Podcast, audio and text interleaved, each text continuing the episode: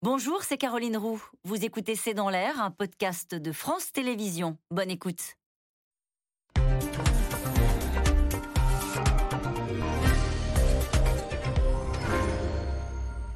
Bonsoir à toutes et à tous. Nous attendons vos questions SMS, Internet et réseaux sociaux pour alimenter notre discussion. La pression était trop forte. À 14h38 cet après-midi, la Première ministre Liz Truss a jeté l'éponge. Elle aura tenu 44 jours, un record dans la vie politique britannique depuis son arrivée. Il faut dire qu'elle avait enchaîné les faux pas.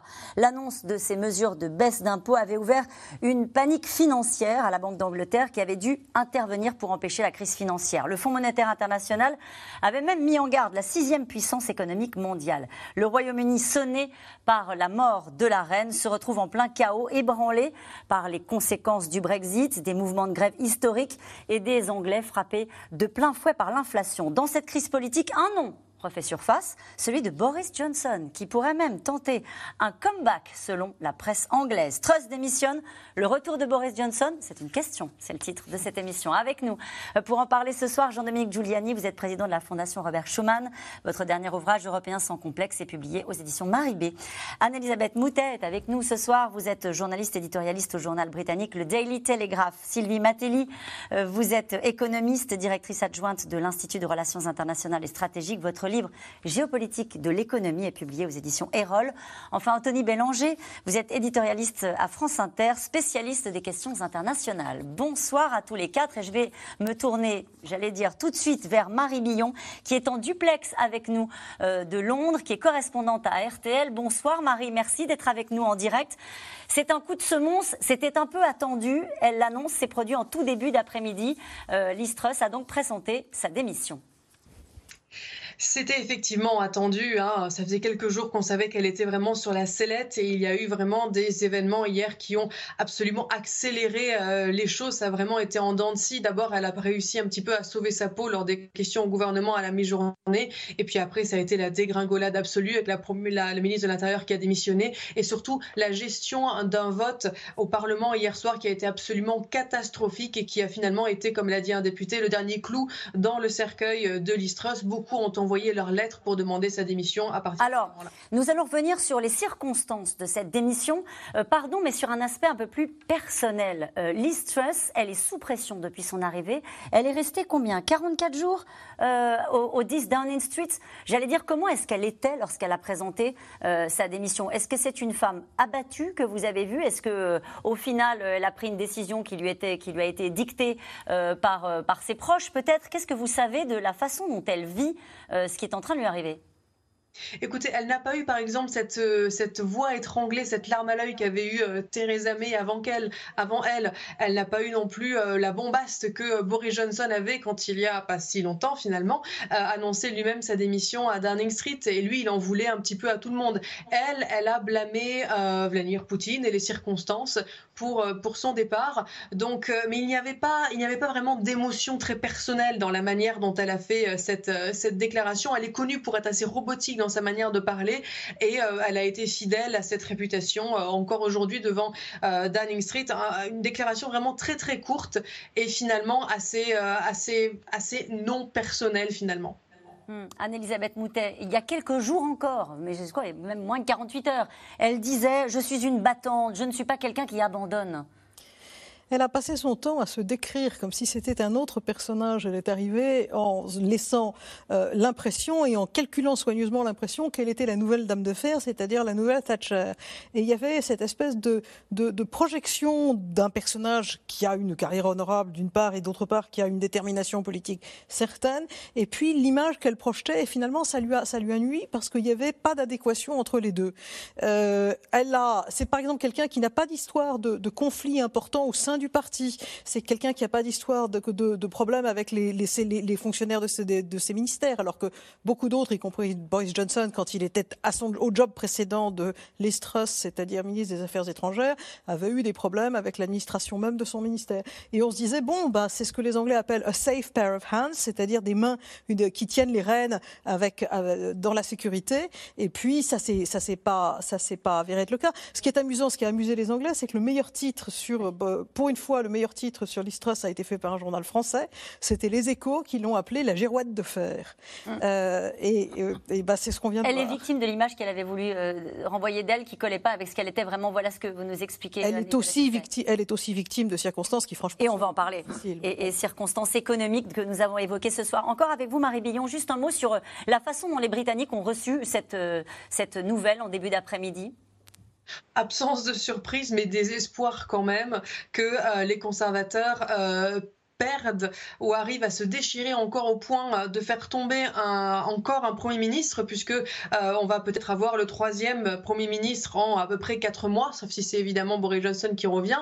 Mais en tout cas, ce que les Britanniques ne, ne comprennent pas, dans un sens, c'est pourquoi est-ce que, puisque les, les conservateurs n'arrivent pas à se mettre d'accord, c'est pourquoi est-ce qu'on ne leur demande pas leur avis à eux, aux Britanniques? Les élections étaient en 2019, elles étaient avec Boris Johnson, effectivement, et il a toujours ce mandat, ils comprennent bien comment fonctionne la Constitution mais les circonstances ont tellement changé et les partis conservateurs n'arrivent tellement pas à se mettre d'accord qu'ils aimeraient qu'on leur repose la question vous voulez quoi comme gouvernement en ce moment? Mais il y a une forme de sidération, il y a une forme de dépit, il y a une forme de colère de la part des Britanniques, Marie Billon. Vous qui êtes sur place à Londres.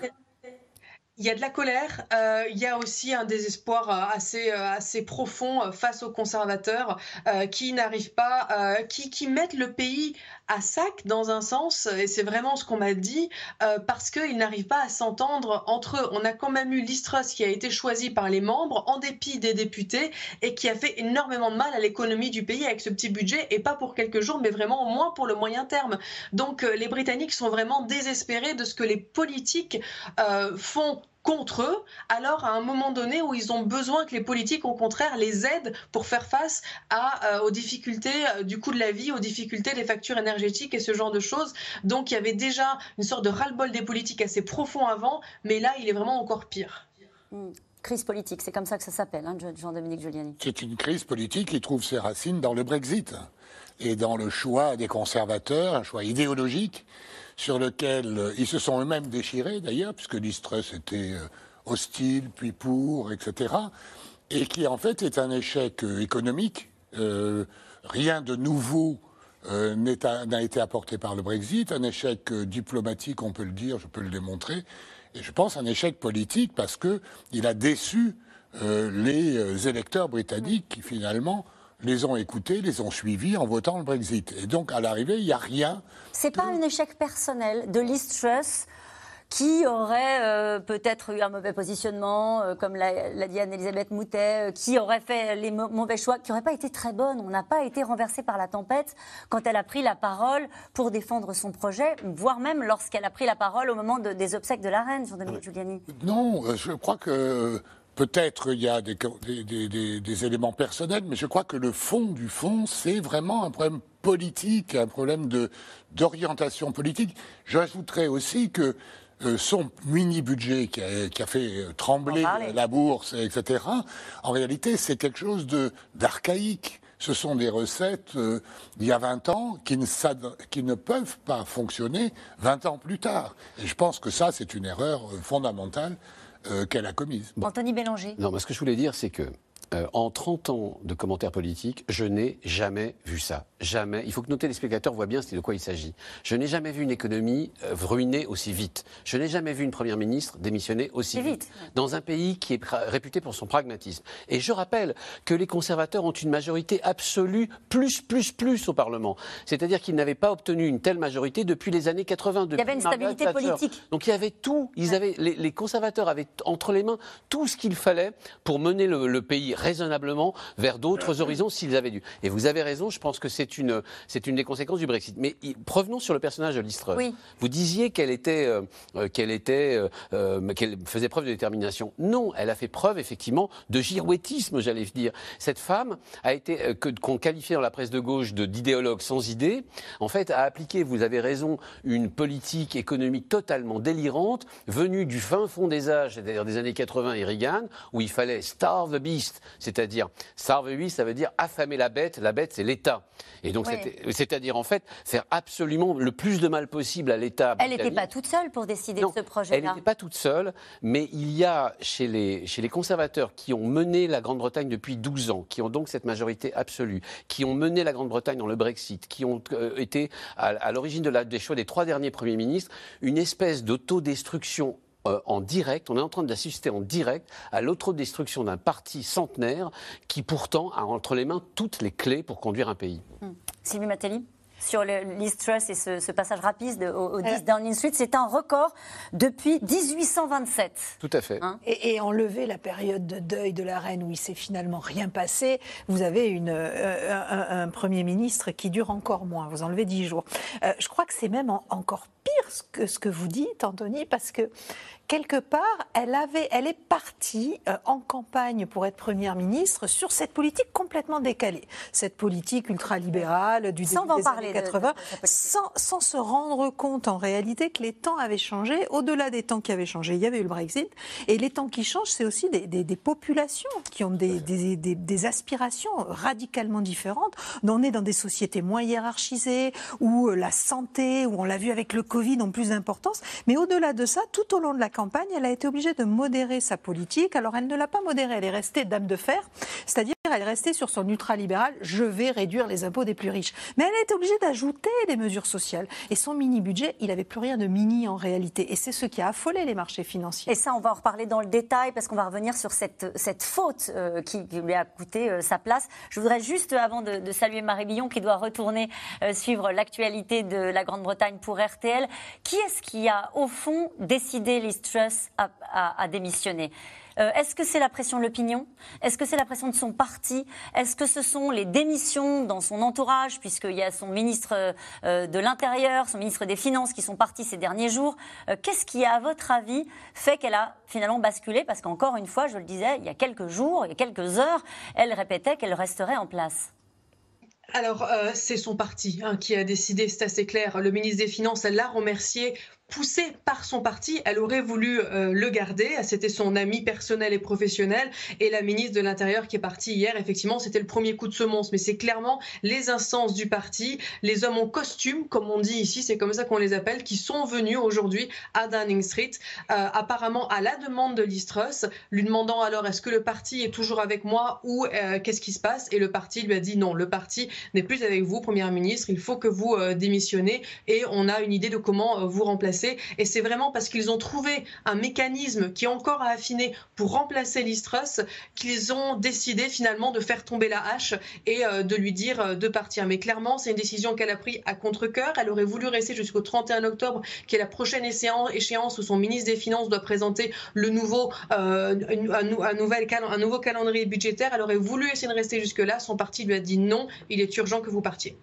On se souvient que ça avait duré plus, plus longtemps hein, pour euh, Boris Johnson, hein, cette période de bras de fer avec son parti. Euh, merci beaucoup, euh, Marie Billon, d'avoir été avec nous. En tout cas, elle avait promis il y a 48 heures qu'elle était une battante et qu'elle n'était pas du genre à démissionner. Mais la pression était trop forte. Liz Truss a donc jeté l'éponge cet après-midi. La première ministre britannique aura tenu 44 jours. L'annonce de son plan de baisse d'impôts, vous l'avez dit à l'instant, hein, avait plongé le pays dans une panique financière malgré ses revirements, ses excuses. Elle a finalement cédé. Constance Meyer et Benoît Thébault. Sur le perron du 10 Downing Street, où elle était arrivée il y a seulement 45 jours, Liz Truss tire sa révérence. Compte tenu de la situation, je ne peux pas remplir le mandat pour lequel j'ai été élu par le Parti conservateur. J'ai donc parlé à Sa Majesté le roi pour lui notifier que je démissionne. Celle qui devait permettre au Royaume-Uni de tourner la page Boris Johnson est finalement contrainte à la démission après des semaines d'instabilité politique. Hier encore, la Première ministre faisait face, comme elle pouvait, à un Parlement survolté.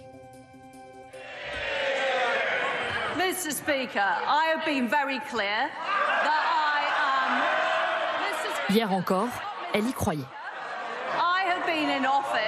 Je ne suis à ce poste que depuis deux mois. Je suis prête à faire front et je suis prête à prendre les décisions difficiles. Face à elle, des appels à la démission du camp travailliste. Peut-elle nous donner une seule raison pour laquelle son propre camp ou même le pays peut encore avoir confiance en elle La semaine dernière, la Première ministre s'est tenue ici et a promis de ne réduire absolument aucune dépense. Ils ont tous applaudi. Cette semaine, le ministre des Finances a annoncé de nouvelles coupes budgétaires. À quoi sert une Première ministre dont les promesses ne tiennent même pas une semaine? Liz Truss, de plus en plus contestée, y compris dans les rangs de son propre parti, où une quinzaine de députés conservateurs appelaient eux aussi à la démission devant les caméras anglaises. Je suis désemparé. Et vous savez, je ne devrais vraiment pas dire ça, mais j'espère que tous les gens qui ont nommé Liz Truss à Downing Street, eh bien j'espère que ça valait le coup, j'espère que ça en valait la peine, au moins pour les affaires courantes, parce que le mal qu'ils ont fait à notre parti est extraordinaire. Ce qui a provoqué la chute de Liz Truss, c'est la présentation d'un plan économique de croissance qui a viré au fiasco. Un plan de baisse massive d'impôts et un soutien colossal aux factures énergétiques qui a fait craindre aux banques un dérapage des comptes publics. La Banque d'Angleterre est obligée d'intervenir pour stabiliser les marchés, complètement affolés. Vendredi 14 octobre, le ministre des Finances est limogé. Listre s'excuse et fait marche arrière. C'était il y a à peine une semaine. Il est clair que certaines parties de notre mini-budget sont allées plus loin et plus vite que ce que les marchés attendaient. Donc la façon dont nous menons notre mission doit changer. Tout juste nommé, le nouveau ministre en charge des Finances raye d'un trait de plume toutes les mesures de baisse d'impôts, ce qui sape encore un peu plus l'autorité de l'Istrus. Nous reviendrons sur la quasi-totalité des mesures fiscales annoncées dans le plan de croissance il y a trois semaines. Ces paroles ne suffisent pas à ramener le calme dans l'économie du Royaume. La panique gagne Londres. Un scrutin aura lieu d'ici la semaine prochaine pour désigner le successeur de Liz Truss au sein du Parti conservateur. Un parti coutumier du coup de théâtre, le dernier en date s'appelle Boris Johnson. L'ancien Premier ministre, 58 ans, artisan du Brexit écarté début septembre, serait, selon le journal Times, à nouveau candidat au poste. Alors, nous allons revenir hein, sur ces informations euh, du, journal Times pour savoir s'il y a un éventuel retour programmé de Boris Johnson. Mais je voudrais juste qu'on revienne avec vous, euh, Anthony Bélanger, sur cette séquence qu'on a vue en début de reportage sur le Parlement.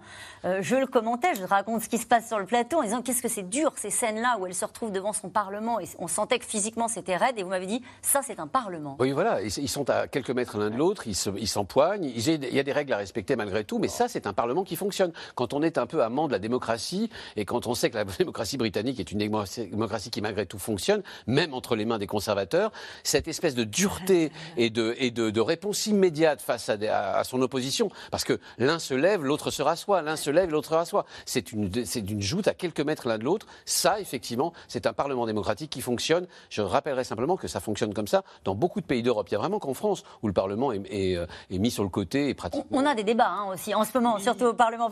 ça fera l'objet sans doute d'autres émissions. Euh, Liz Truss peut-elle vraiment être remplacée en huit jours? Anne-Elisabeth Moutet. Euh, oui, euh, tout est possible. Euh, c'est-à-dire qu'on va revoir le film qu'on a vu euh, à la vitesse à 24 images par minute et on va le voir à 100 images par minute, comme, comme ces, ces, ces, films muets quand on était petit. mais elle peut être remplacée. La question, c'est pourquoi est-ce que tout ça, ça s'est passé maintenant? Ça s'est passé parce que les, les, les, conservateurs ont peur de perdre les prochaines élections. Et les prochaines élections, c'est en 24, ou même avant. Et donc, ils se disent que là, on va totalement se ramasser et c'est un manque de confiance. J'ai un désaccord qu'on a eu tout à l'heure avec Anthony, qui est euh, le, les marchés euh, ont effectivement attaqué le budget de l'Istros immédiatement, mais il y a des gens qui restent fermes devant les marchés. Et là, euh, en deux jours, c'était terminé.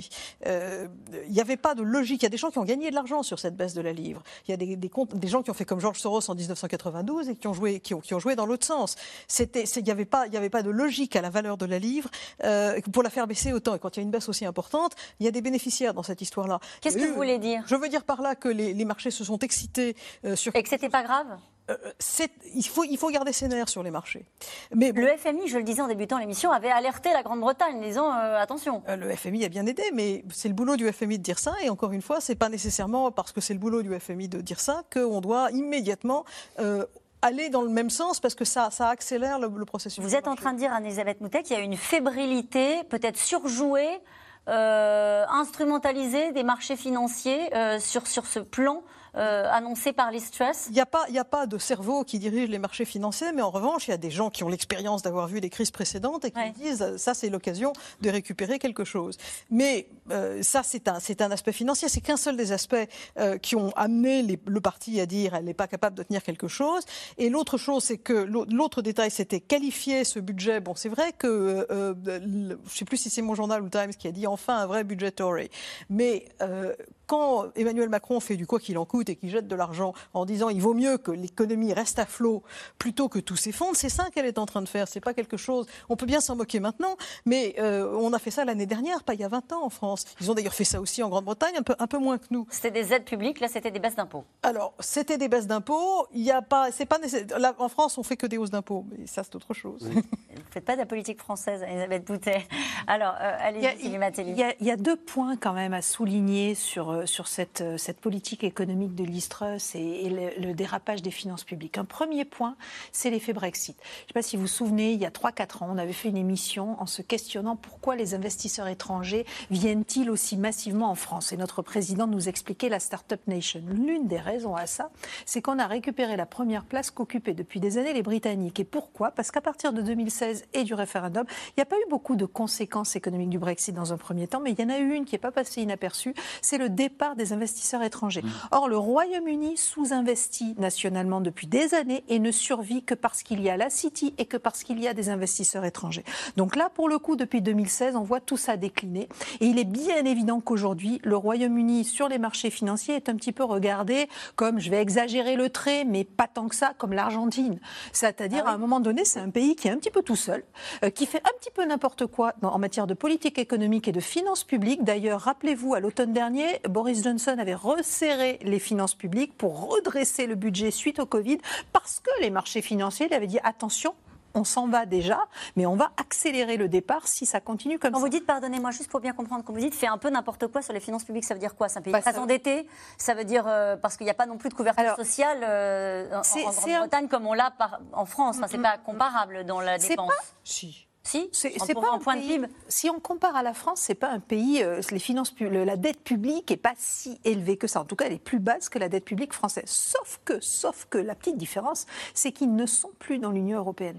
Et donc il n'y a plus, il n'y a plus de sécurité, il n'y a plus de réassurance pour les investisseurs. Si le Royaume-Uni, si l'économie euh, euh, britannique tombe, elle tombe toute seule. Et personne, même pas les États-Unis, ne seront là pour l'aider. Et donc ça, c'est ça l'appel du FMI et le rappel du FMI, ça a été dire attention, vous êtes quand même plus fragile que vous ne l'étiez quand vous faisiez partie de l'Union européenne. Donc ça, c'est le premier élément. Le deuxième élément, c'est la politique économique de l'Istrus. C'est que non seulement elle a appliqué une politique conservatrice, droit dans ses bottes, ultralibérale, mais dans le même temps, elle avait rajouté pendant la campagne toutes ces enveloppes d'aide aux euh, gens qui sont euh, aujourd'hui touchés par l'inflation et que ça faisait beaucoup.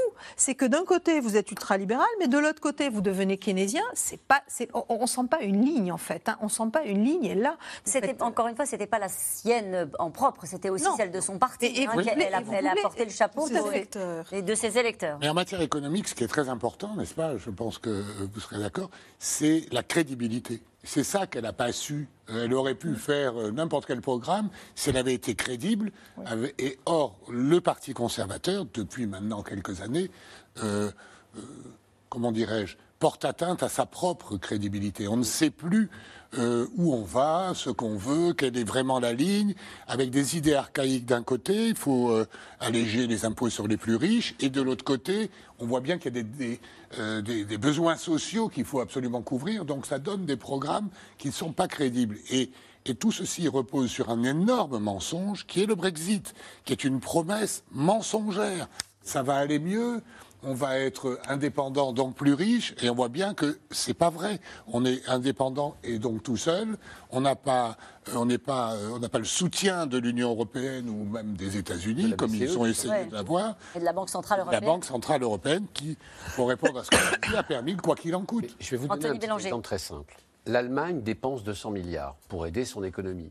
Pour aider notamment ces industries. Est-ce que les marchés financiers réagissent La France agit. La France a, dépensé, a dépensé, là, elle dépense à peu près ce, le, ce que la Grande-Bretagne a proposé, 120 milliards. Avons-nous été punis par les, les, euh, les, marchés financiers Non. Pourquoi? Parce que nous, avons, nous nous appuyons sur une monnaie de réserve, l'euro, que nous sommes solidaires et à côté d'économies solides et bien gérées, l'Allemagne, l'Italie, l'Espagne, la France, que si nous avons des crises, nous les gérons en commun. C'est ce qui s'appelle l'Union européenne du type, enfin, le marché unique européen. La Grande-Bretagne, vous avez raison de le dire, s'est retrouvée seule avec un budget, avec 120 milliards à financer. Les marchés publics lui ont passé la facture. Les marchés financiers lui ont passé la facture. Qu'est-ce qui s'est passé? Donc il y a eu une fébrilité des marchés financiers. Ensuite, la Banque d'Angleterre euh, a calmé le jeu. Mais qu'est-ce qui s'est passé dans les faits? Attendez, c'est pas une fébrilité. C'est les marchés financiers sont allés, lui ont dit non. non. Ils lui ont dit non. Ils lui ont dit non pour deux raisons. La première, c'est qu'avec son mini-budget, tout à coup, elle commençait. D'abord, d'une part, il y avait une raison intérieure en Grande-Bretagne. Les fonds de pension britanniques, ceux qui assurent les retraites des Britanniques, étaient à deux jours de faire faillite. La Grande-Bretagne, la Banque centrale d'Angleterre a dû dépenser 65 milliards en une journée juste pour maintenir à flot ces fonds de pension. Ça voulait dire des dizaines de millions de Britanniques pas de la du jour au lendemain. C'est pas de la fébrilité. Et deuxièmement, les marchés britanniques, qu'est-ce qu'ils lui ont dit? Ils lui ont dit, mais madame, moi je fais des affaires en Europe, je fais des affaires aux États-Unis. La City, c'est international pour une bonne raison. Si vous commencez à diverger autant du reste de l'Union européenne, c'est fini. Nous ne pourrons plus faire d'affaires dans le reste de l'Europe parce que l'Europe réagira. Donc c'est non. Et en fait, la Grande-Bretagne, qui avec le Brexit avait décidé d'être indépendante, de rule the waves, de partir à l'aventure, eh bien se retrouve esclave de l'Union européenne, des États-Unis et probablement de sa propre. Que va-t-il se passer maintenant si on parle du point de vue politique? On va parler dans un instant des conséquences que ça peut avoir sur le terrain économique et pour les Britanniques eux-mêmes. Au niveau mm. politique, il y a une question. Boris Johnson pourrait-il faire un retour triomphal?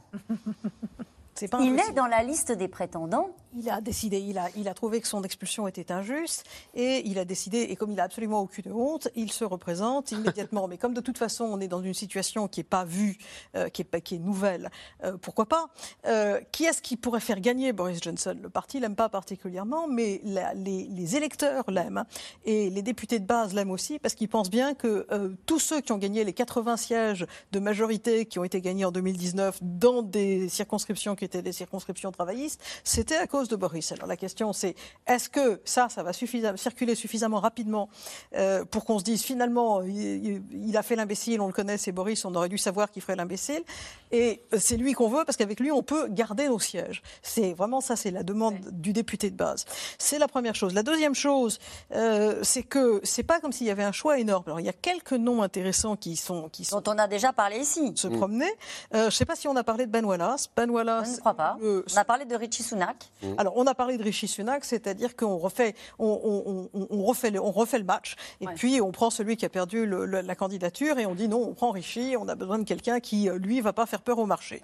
Alors, euh, qui avait tout bon quand même. Qui avait Richie Sunak, c'est Macron. C'est, je veux dire, c'est un, c'est le meilleur de sa classe. Il est intelligent, il est techno, il a un problème avec le peuple. Enfin, il est classique. Il était le ministre de, euh, de l'économie euh, sous Boris Johnson justement. Il a aussi poignardé Boris Johnson dans le dos par une lettre de démission qui a essentiellement été le début de la piste de luge où est tombé Boris Johnson avec sa, sa chute politique.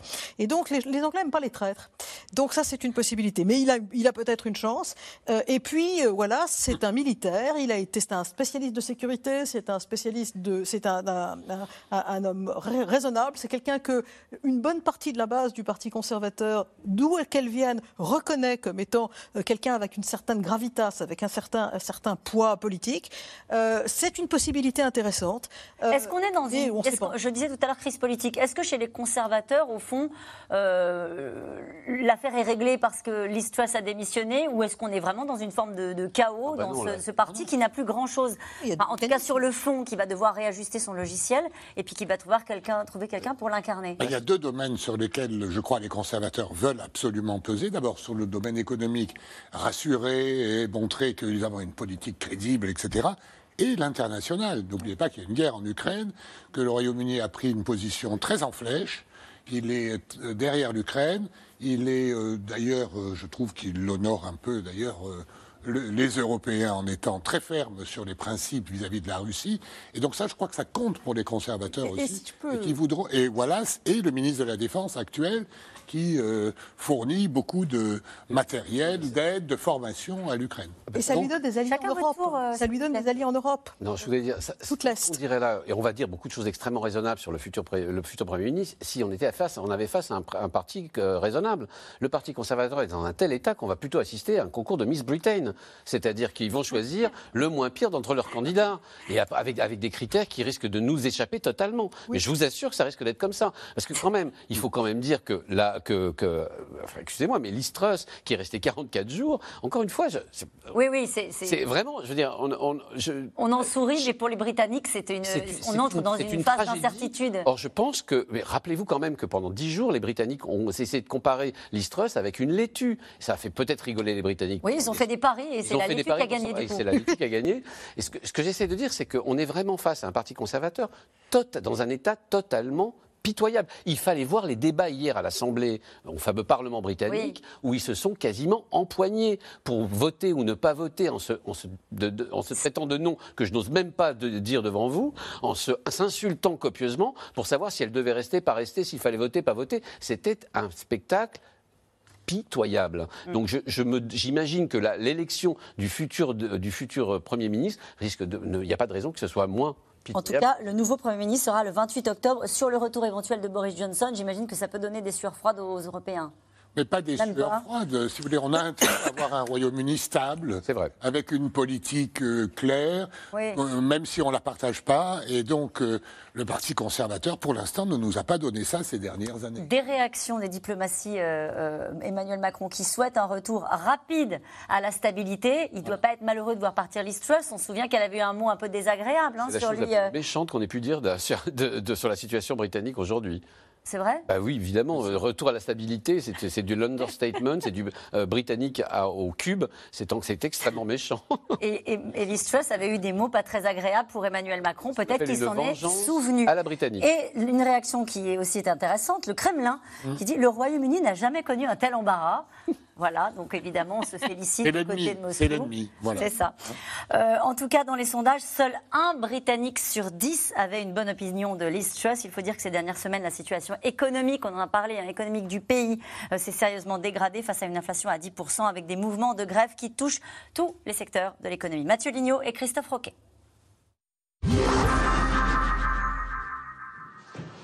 Ce pub symbolise tous les problèmes du royaume. Ici à Londres, le patron a été contraint de prendre des mesures pour une raison que tout le monde connaît. Ça, ça fonctionne au gaz, ça aussi, et ça c'est pour maintenir la chaleur, donc forcément c'est allumé tout le temps. On essaie de réduire les horaires en cuisine pour compenser, mais du coup on diminue le rythme et on perd des clients. C'est un cercle vicieux, on est forcément perdant. Les prix de l'énergie ont explosé depuis l'invasion de l'Ukraine par la Russie. Des millions de Britanniques risquent de se retrouver en précarité énergétique cet hiver, alors chaque centime compte. T'as oublié l'addition là Tu perds la tête, mec. Vous savez, on dit que la malchance va par trois. On a eu le Brexit, le Covid, maintenant la crise énergétique. Donc avec un peu de chance, ce sera tout. Mais ça fait pas un peu beaucoup quand même? Oui, c'est très stressant. Heureusement, j'ai plus de cheveux à perdre. Alors certains perdent patience. Ils vont faire la grève du paiement des factures. Bonjour, je peux vous donner un tract Ce qu'on veut, c'est pouvoir négocier un meilleur et plus juste tarif du gaz et de l'électricité. Plus de 200 000 Britanniques veulent frapper là où ça fait mal. Ne plus payer leurs fournisseurs d'énergie. Souvent, les manifestations doivent être très bruyantes et physiques pour que vous puissiez obtenir quelque chose. Mais les entreprises du secteur de l'énergie ne se soucient pas de ça. Ce qui les intéresse, c'est leur profit. Et un manque de liquidité peut leur faire mal. Un sentiment d'injustice. Cette hausse des prix fragilise les plus pauvres malgré les 60 milliards de livres d'aide annoncés finalement par l'Istrus. À Darlington, dans le nord de l'Angleterre, file d'attente devant l'armée du salut. Ce soir, nous avons des pâtes à la bolognaise. On a une marmite remplie de sauce, prête à être servie. De la viande, un sac de provisions. Paula vient ici avec ses trois enfants. Tout est bon à prendre pour faire face aux difficultés du moment. J'ai déjà 500 livres de dette à cause du prix de l'énergie et ça ne va pas s'arranger demain. Je dois m'organiser et prioriser les choses. Je dois payer mon gaz et mon électricité, sinon ils vont être coupés. Selon une étude, la moitié des Britanniques réduiraient leur nombre de repas à cause de la crise. Vous pouvez prendre quatre articles. Vous avez du choix. Regardez ce que vous voulez. Alors ici, le nombre de bénéficiaires augmente tous les mois. Nous avons des nouvelles personnes qui viennent et notamment des gens qui disent jamais je n'aurais pensé venir à la banque alimentaire. Donc ça touche un peu à leur fierté de se dire qu'ils vont être des bénéficiaires. Mais nous accueillons tout le monde sans exception et c'est une bonne chose. L'inflation britannique est inédite depuis 40 ans. Avec 10,1%, c'est la plus élevée des pays du G7. Et Sylvie Matelli, vous réagissiez à ce reportage sur euh, ce que vivent les Britanniques au quotidien et un chiffre vous a fait réagir? La moitié, la moitié des Britanniques qui sont obligés de se priver d'un repas par jour ou en tout cas de faire attention euh, parce que les factures d'énergie sont, sont, extrêmement élevées. Et ça, c'est terrible parce qu'au-delà d'un chiffre d'inflation qui est à 10% aujourd'hui, qui a repassé la barre des 10%, qui serait à 17% si rien n'avait été fait et qui, qui, dépassera les 15% probablement en début 2023, bah vous, avez, vous avez des prix qui se sont envolés, mais littéralement au Royaume-Uni euh, dans l'alimentation. Dans euh, et ça, c'est en conséquence aussi du Brexit parce qu'il y a des approvisionnements qui sont devenus plus compliqués. Il y a eu des pénuries, on l'avait vu au moment du Covid, bien évidemment, mais, mais aussi un petit peu après. Et puis le, dans le secteur de l'énergie parce qu'on on a, une, a une population qui est extrêmement sensible à l'évolution de ces prix-là. Mais aujourd'hui, quel est l'état de l'économie britannique? Est-ce que c'est un coup de chaud, mais au fond, c'est quand même quoi la sixième puissance euh, économique du monde euh, et, et, qui retombera de toute façon sur ses pattes parce que les fondamentaux sont là. Euh, comment est-ce que vous appréciez la situation économique de ce pays? Alors, il y a plusieurs choses. La situation tendancielle, à long terme, en fait, c'est une situation qui est moins bonne, il faut le dire, qu'avant 2016. On a une, on a une croissance économique qui a ralenti, en fait, tendanciellement, d'un point à un point et demi. On avait un pays qui était toujours, depuis 20 ans, qui était toujours le pays où la croissance économique dans les pays, parmi les pays riches, était la plus élevée. Euh, c'est vrai que ça s'est tari et qu'il a été, a été ce pays ces dernières années plutôt en queue de peloton, sauf au moment du Covid, où l'économie s'était effondrée tellement fortement parce qu'il y avait eu un confinement qui avait été beaucoup plus tardif, mais beaucoup plus long que dans d'autres pays.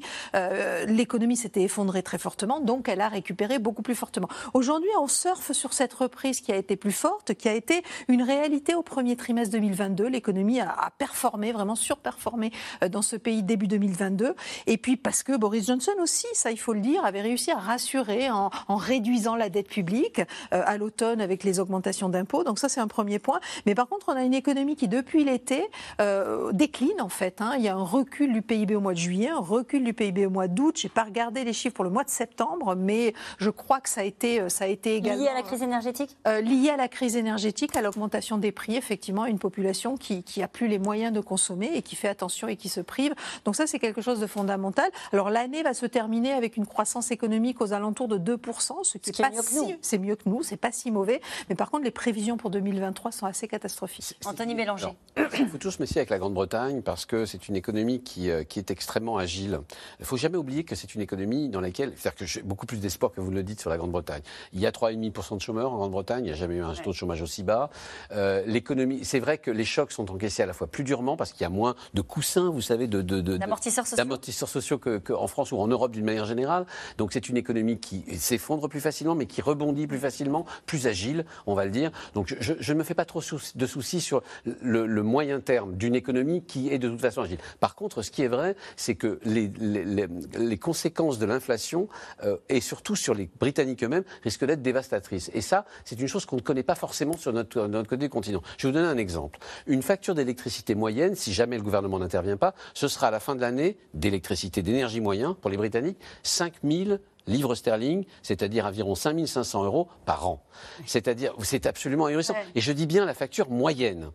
C'est-à-dire qu'il y en a qui payeront beaucoup plus et donc. Et pourquoi ils en sont là? Mais parce qu'ils payent tout cher. Ils payent absolument tout cher. C'est-à-dire que les, euh, il n'y a, pas de régulation, comme il n'y a pas de, de, de, de tarifs euh, régulés de l'électricité. Ils payent le, le, le, gaz. Ils sont importateurs nets, même s'ils le payent moins cher. Donc tout est, tout est cher et tout est. Euh, et en plus, il n'y a pas l'amortisseur des taxes qui permet, d'une certaine manière, au gouvernement de pouvoir jouer dessus. C'est ce qu'avait fait un peu Liz Truss, les amortisseurs sociaux, en essayant d'aider les Britanniques. Elle avait Hein. Oui, mais c'était ça devenait totalement délirant. Elle avait prévu de faire ça, de faire ça pendant deux ans, ce qui, n'était absolument pas financé. Mais c'est vrai, mais même en, réduisant cette, euh, je veux dire, en réduisant, en proposant un bouclier tarifaire, c'était quand même du 2000 à 2500 euros par an. Donc vous, me dites, l'économie britannique, parce qu'elle est solide et parce qu'elle rebondit, les fondamentaux, va tenir. En revanche, ça va être très dur pour le peuple. Très dur pour les... Un autre exemple. Là, on sait que quoi qu'il arrive, les Britanniques qui ont un mortgage, c'est-à-dire un, un emprunt immobilier, paieront 5000 livres sterling de plus par an, c'est-à-dire 5500 euros de plus par an. C'est-à-dire que non seulement ils vont payer plus d'énergie, mais en plus ils vont payer plus cher leur remboursement. Les, les, taux sont variables dans l'immobilier. L'immobilier est un énorme secteur en Grande-Bretagne où les gens veulent absolument être possesseurs de leur maison et euh, euh, le, ils ont vécu dans les, les taux d'intérêt nuls euh, pendant un temps fou et donc ils se sont endettés et, les, et, comme les taux ne sont pas fixes mais variables, ça, ça augmente mécaniquement. D'une part, ça augmente mécaniquement les, les paiements qu'on a sur son prêt et d'autre part, évidemment, ça ralentit considérablement le marché de l'immobilier. Beaucoup de Britanniques achètent une maison et cette maison, c'est leur retraite. À la fois parce qu'ils n'ont pas à payer de loyer, les loyers sont élevés, et puis euh, parce que euh, euh, c'est assez. Au pire, on, vend, on se remet dans du plus petit et on a, on a récupéré un pot. Mmh. Donc ça, c'est important. Sur les questions, sur les questions de, de, de, coût de la vie, ils se prennent tout dans la figure en ce moment. On a, Anthony a tout à fait raison de parler du prix de l'énergie, mais les Anglais vivent dans des maisons justement. Les maisons, c'est difficile à isoler. Beaucoup de ces maisons ont été construites dans l'immédiat après-guerre et donc elles sont fabriquées dans des choses. Les passoires thermiques. Des passoires thermiques. Et tout ceci, ça joue aussi. Euh, cela dit, les Anglais sont plus capables de se, de se priver que les, que les Français qui vraiment, on leur, on leur dit mettez un col roulé. Et puis, euh, euh, on n'en est pas à dire ça aux Britanniques. On en vraiment, on leur dit, leur dit ne vous chauffez pas du tout pendant toute une période. Enfin, il pourrait y avoir des coupures d'électricité, de, de, de, gaz, enfin, d'électricité surtout. Ce sont deux choses différentes. Je crois la l'approvisionnement de la Grande-Bretagne n'est pas un approvisionnement en gaz russe, et donc l'arrêt brusquement de l'approvisionnement, enfin, pas l'impression, non. Je crois qu'il y a 4% de, gaz et 6% d'électricité. Enfin, c'est pas quelque chose de très important dans l'approvisionnement, l'approvisionnement, le mix, le mix énergétique. En tout cas, c'est pas bon pour nous, Jean-Dominique Giuliani. Ça reste quand même un partenaire. Oui, bien sûr. Euh, pour notre, pour l'économie de la zone euro et pour l'économie européenne. Absolument. Dans l'économie mondiale aujourd'hui, la zone Europe, euh, elle, euh, elle est la plus petite par la superficie. Elle est par le PIB, elle reste encore très importante, mais sa richesse vient des échanges. Et c'est encore plus important pour le Royaume-Uni. Et donc, à partir du moment où, euh, je sais pas, peut-être 30 à 35 de l'inflation vient des prix de l'énergie, à ce moment-là, ça va doper l'inflation. Et comment vous dire, le fait de euh, d'avoir choisi le Brexit, c'est vraiment un pas de côté dans une Europe qui déjà est à la peine pour maintenir son rang dans l'économie mondiale entre les géants euh, que sont la Chine, les États-Unis ou les émergents que sont l'Inde, voire l'Afrique. Et donc, euh, c'est vraiment l'erreur absolue et je pense qu'ils vont la payer pour un bon moment. Avec cette idée qu'a dit rapidement tout à l'heure Sylvie Matelli que les Américains ne lèveraient pas le petit doigt ah euh, pour les Britanniques s'il fallait voler euh, à leur secours, alors qu'on se souvient hein, que c'était euh, l'un des arguments du Brexit de dire ne vous inquiétez pas, on pourra s'appuyer sur l'ami américain. Ils s'en méfient comme de la peste. D'abord parce qu'ils tiennent beaucoup à l'accord du vendredi saint et donc ils ne veulent pas que la, Grande-Bretagne soit découplée de l'Union européenne et notamment de, de, ses, de, ses, de ses institutions et ils ne veulent pas signer d'accord de libre-échange avec la Grande-Bretagne, ça les fâcherait avec l'Union européenne, pas question. Et en tout cas, du côté des Européens, le chaos britannique est surveillé naturellement, avec beaucoup d'attention. Il faut dire que les 27 se retrouvent eux aussi confrontés à des problèmes, à des divisions, notamment depuis euh, la guerre en Ukraine, des tensions qui font même vaciller le pourtant très solide couple franco-allemand. Au cœur du désaccord, le gaz et le monumental plan de soutien allemand de 200 milliards. Juliette Perrault et Nicolas Baudry-Dasson. C'est une petite phrase prononcée comme un avertissement. Je pense que ce n'est pas bon ni pour l'Allemagne ni pour l'Europe qu'elle s'isole. Et donc, euh, il est important que sur une, des propositions qui font l'objet d'un assez large consensus, on puisse trouver une unanimité. Un rappel à l'ordre, alors que la rumeur d'une mésentente entre Emmanuel Macron et Olaf Scholz enfle. À l'origine des spéculations, le report du Conseil des ministres franco-allemands qui devait se tenir la semaine prochaine. Question d'agenda, soutient Bruno Le Maire, en anglais dans le texte. Cela n'a rien à voir avec de quelconques difficultés politiques. Ce ne sont que des questions d'agenda. Côté allemand, on est un peu plus précis sur le sujet. Certains ministres ne peuvent pas être présents en raison d'autres engagements. Certains dossiers exigent par ailleurs une concertation étroite qui demande plus de temps. Parmi ces dossiers, celui du gaz. Principal point de friction entre Paris et Berlin, le marché européen de l'énergie. Le tarif de l'électricité est fixé en fonction d'une centrale à gaz en Allemagne, ce qui fait flamber les prix. Seul pays qui échappe aux règles de ce marché, l'Espagne et le Portugal, qui ont obtenu des dérogations pour des prix plafonnés. La France demande à ce qu'il en soit de même pour tous les Européens. Nous avons aujourd'hui d'abord une stratégie européenne à renforcer pour avoir un cap sur euh, le gaz qui est utilisé pour produire de l'électricité, stratégie pour euh, baisser les prix aussi de l'électricité et faire la réforme du marché électrique. Un sujet de désaccord avec l'Allemagne, qui survient dans un contexte déjà tendu entre Paris et Berlin.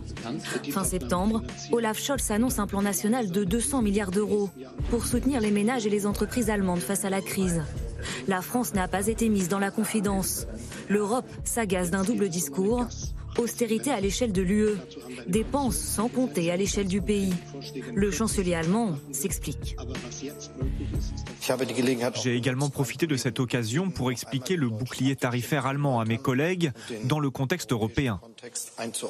C'était une chose importante à faire et cela a certainement aidé à dissiper les malentendus. Dans tous les cas, nos décisions se font dans le cadre de ce que font aussi d'autres pays en Europe. Car cette fois-ci, l'économie allemande, elle aussi, est percutée de plein fouet par la crise. L'inflation avoisine les 10%. La menace d'une récession en 2023 grandit. Alors les esprits s'échauffent. Les Verts allemands vont jusqu'à reprocher à Paris les ratés du programme nucléaire français qui menacerait l'approvisionnement énergétique des deux pays. L'énergie sujet de discorde, y compris lorsqu'il est question d'avenir. Depuis plusieurs semaines, Berlin et Paris s'écharpent sur le projet de gazoduc MidCat qui prévoit de relier l'Espagne à la France. Olaf Scholz insiste pour que le projet se concrétise. En ce qui concerne le pipeline, je pense que nous partageons cette perspective commune d'agir dans l'amitié et la coopération également avec la France. Mais Emmanuel Macron résiste et remporte finalement le bras de fer. Cet après-midi, Espagnols, Français et Portugais se sont mis d'accord pour enterrer le projet au bénéfice d'un nouveau couloir d'énergie verte reliant en Barcelone à Marseille. Énième accrochage, alors qu'en ce moment même les destins des deux pays sont liés. La France achemine désormais du gaz vers l'Allemagne. L'Allemagne s'est engagée à lui fournir davantage d'électricité. Emmanuel Macron recevra Olaf Scholz mercredi prochain à l'Élysée. Et cette question de Régis euh, en Côte d'Or, ne risque-t-on pas de voir les pays européens se diviser à propos de l'énergie comme l'espérait Poutine? Oui, bien sûr. Et euh, c'est bien ce qu'on vient de voir d'ailleurs. Et en ce moment, c'est ce qui se joue à Bruxelles entre les chefs d'État et de gouvernement.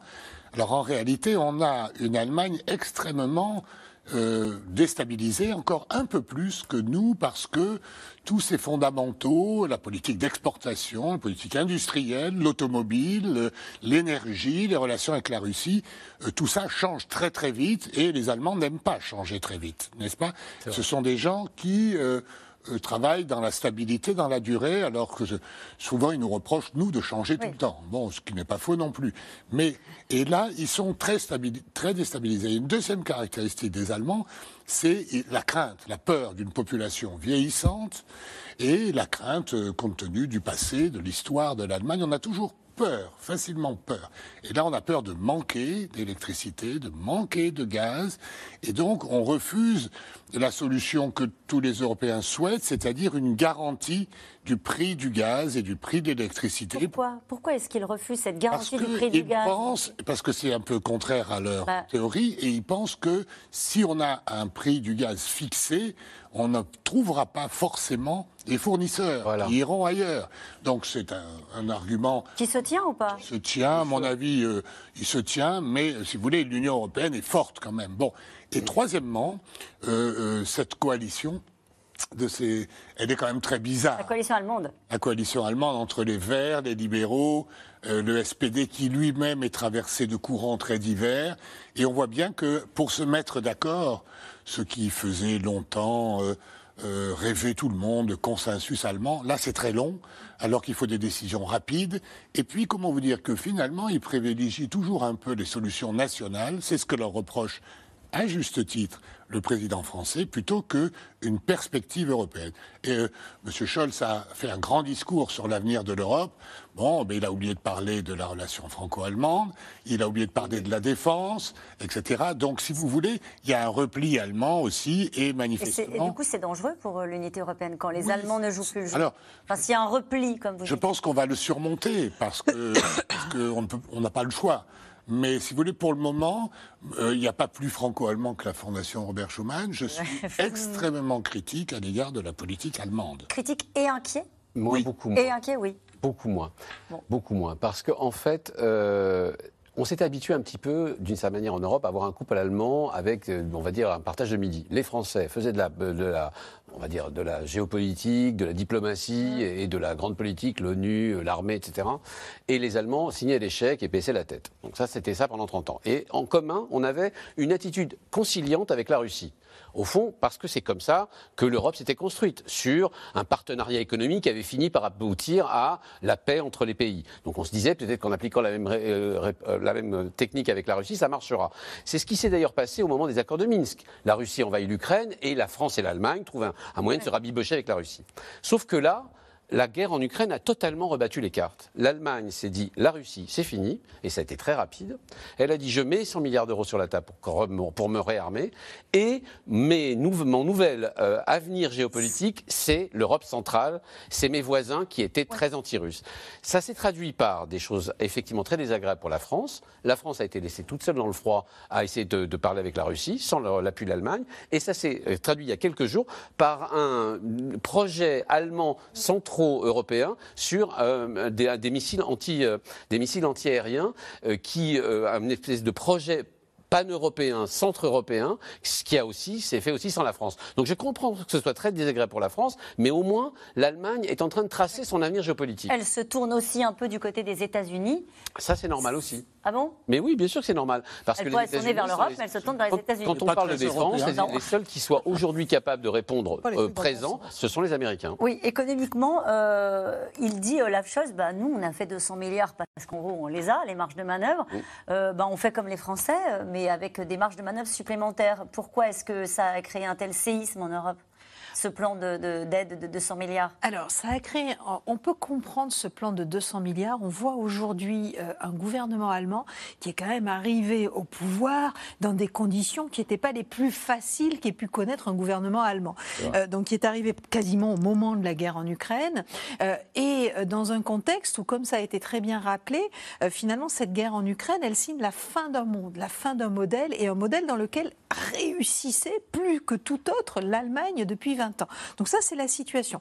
Euh, c'est quoi ce modèle allemand? Bah, C'est le modèle où l'énergie est bon marché parce qu'elle vient de Russie, où les industries sont ultra compétitives et elles exportent massivement partout sur la planète, et où la consommation est le point, un petit peu le point faible. Heureusement qu'il y avait euh, des Espagnols, des Français, des Italiens, des Grecs et autres pour acheter les produits allemands euh, aussi, entre autres, pendant, pendant les crises. Donc ça, c'est un élément fondamental. Et la crainte aujourd'hui de l'Allemagne, c'est que cette industrie perde sa compétitivité La compétitivité de l'industrie allemande, allemande, ça date de l'après-seconde guerre mondiale, c'est ancien. Euh, et, c'est vrai qu'ils mettent 200 milliards sur la table pour assurer le maintien de cette compétitivité. Il faut savoir que nous, on paye notre électricité en Europe aujourd'hui et notre, notre, notre énergie aujourd'hui en Europe euh, entre 5 et 10 fois plus cher qu'aux États-Unis. Donc il n'y a pas photo sur la perte de compétitivité, bien évidemment.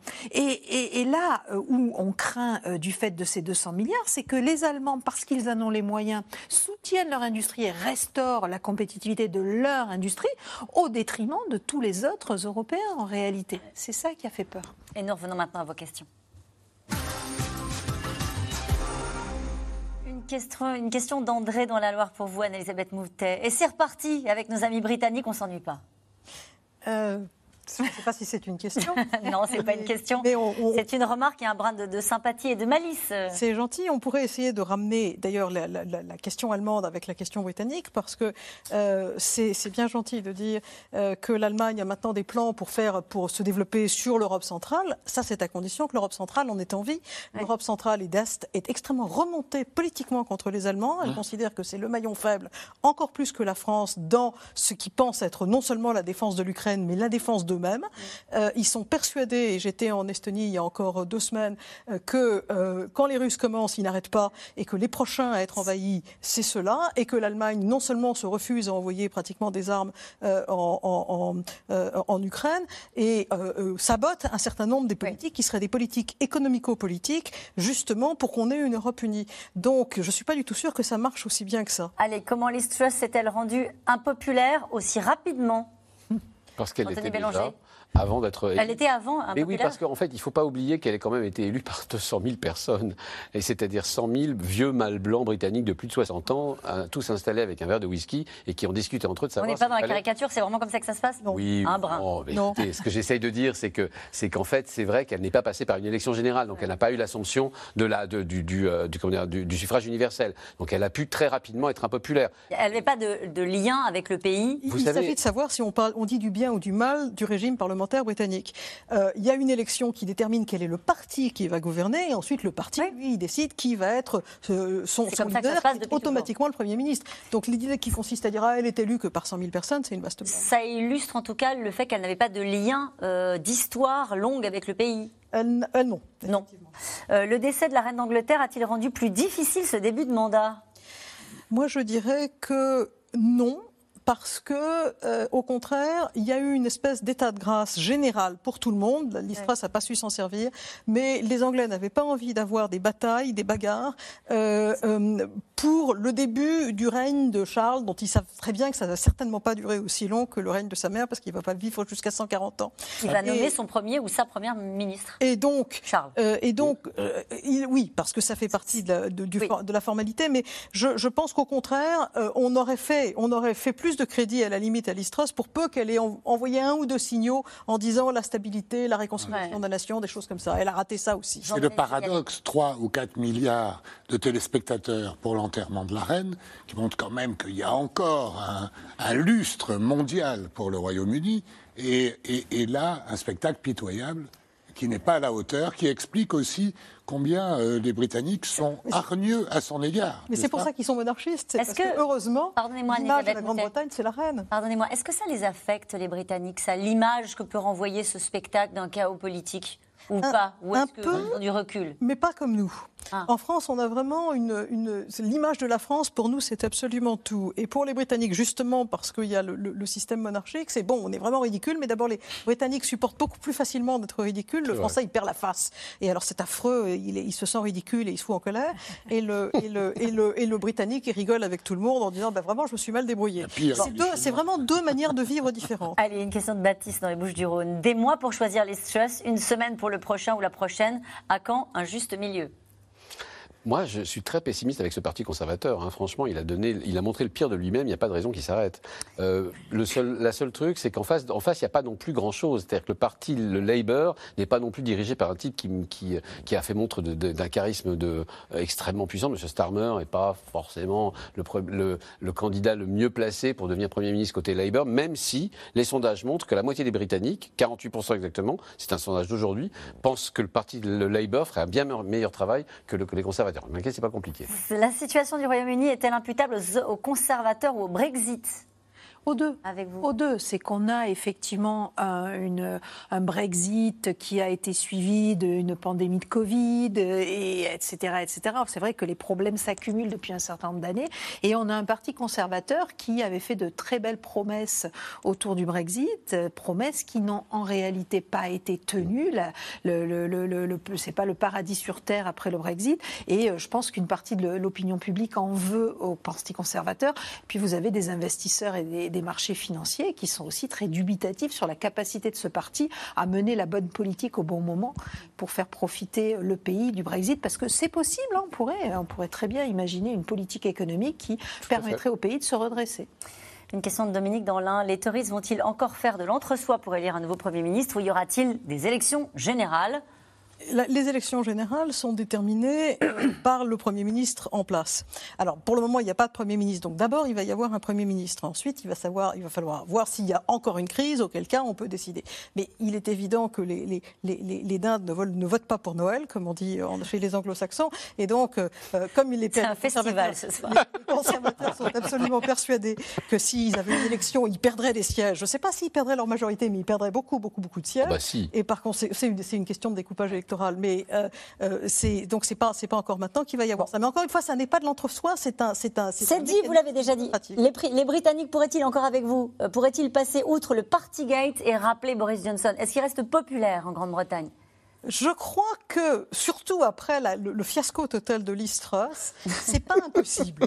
C'est pas impossible. Et il y a beaucoup des électeurs anciennement de gauche qui ont voté pour Boris Johnson en 2019 et qui se sont dit ah, on n'a pas terminé l'expérience, mais on va voir. Une question de Damien dans le Morbihan. Le départ de Liz Truss est-il une bonne nouvelle pour Emmanuel Macron? Non, non, non, non, euh, il l'a dit d'ailleurs, euh, on n'a pas intérêt à avoir un, partenaire britannique euh, qui, pour la France, est très important sur le plan de la défense, par exemple, et même sur le plan de l'économie. Je vous rappelle que c'est notre premier excédent commercial, et on n'en a pas tant que ça, mmh. n'est-ce pas, pas, donc, pas faux. donc on a intérêt à avoir un Royaume-Uni, ben, malheureusement en dehors de l'Union européenne, mais il l'a choisi, mais avec lequel on a des relations stables et sérieuses. Et il faut savoir qu'ils s'entendaient pas si mal que ça, Listras et Emmanuel Macron après les noms d'oiseaux. Euh, il y a eu des efforts français pour pousser à une discussion sur la fameuse frontière d'Irlande du Nord. Euh, à l'arrivée de Truss parce qu'ils se sont justement dit bon, c'est, il, faut, il faut que ça arrête, il faut qu'on simplifie un petit peu les contrôles douaniers qui rendent la vie si difficile, sans casser l'accord du, bon, du Good Friday. Et euh, il y avait une idée que Truss était une professionnelle euh, et chez les Français et donc transmise à Bruxelles. Donc, euh, euh au contraire, euh, il n'y avait pas les, les, les, bagarres entre Boris Johnson et Emmanuel oui. Macron, c'était moins personnel. il y avait au contraire un certain espoir.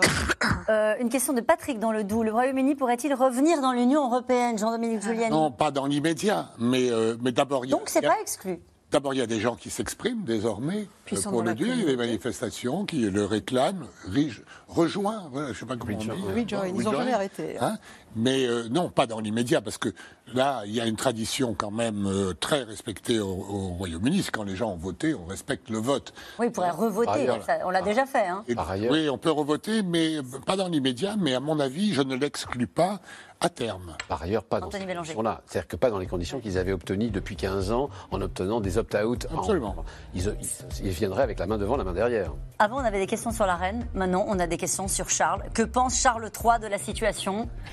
Il, pas, il se tait non, non, il, il, a, il, a, exprimé une espèce de mépris pour Liz Truss qui, a, qui avait faré toute la presse britannique. J'ai toujours pensé que c'était un imbécile et je continue de le penser. Bon, ça c'est dit.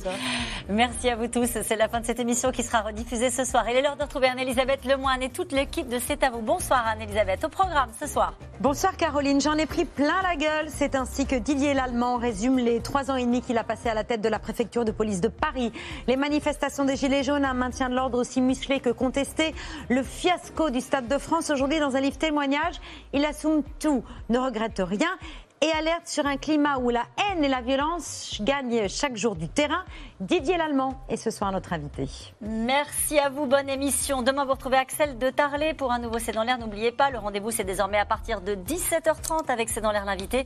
Et vous nous retrouvez quand vous le souhaitez en replay et en podcast. Belle soirée.